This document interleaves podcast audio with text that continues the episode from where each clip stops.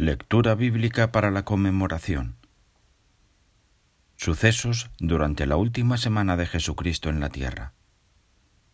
Día 12 de Nisan. Ahora bien, se acercaba la fiesta de los panes sin levadura, llamada Pascua, y los sacerdotes principales y los escribas estaban buscando la mejor manera de deshacerse de él, porque le tenían miedo al pueblo. Entonces Satanás entró en Judas, el que se llamaba Iscariote, que se contaba entre los doce. Y éste se fue a hablar con los sacerdotes principales y los capitanes del templo sobre cómo entregarles a Jesús.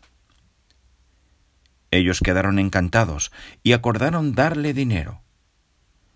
Él estuvo de acuerdo y se puso a buscar una buena oportunidad para entregárselo a ellos sin que estuviera presente una multitud. Lucas 22, del 1 al 6. Ahora bien, dos días después era la Pascua y la fiesta de los panes sin levadura. Y los sacerdotes principales y los escribas estaban buscando la manera de atrapar a Jesús con astucia y matarlo. Porque decían, durante la fiesta no, el pueblo podría alborotarse.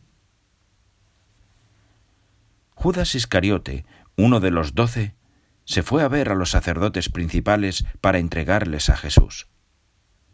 Al oírlo, ellos quedaron encantados y prometieron darle dinero. Así que él se puso a buscar una oportunidad para traicionarlo. Marcos 14, 1 y 2. Y Marcos 14, 10 y 11.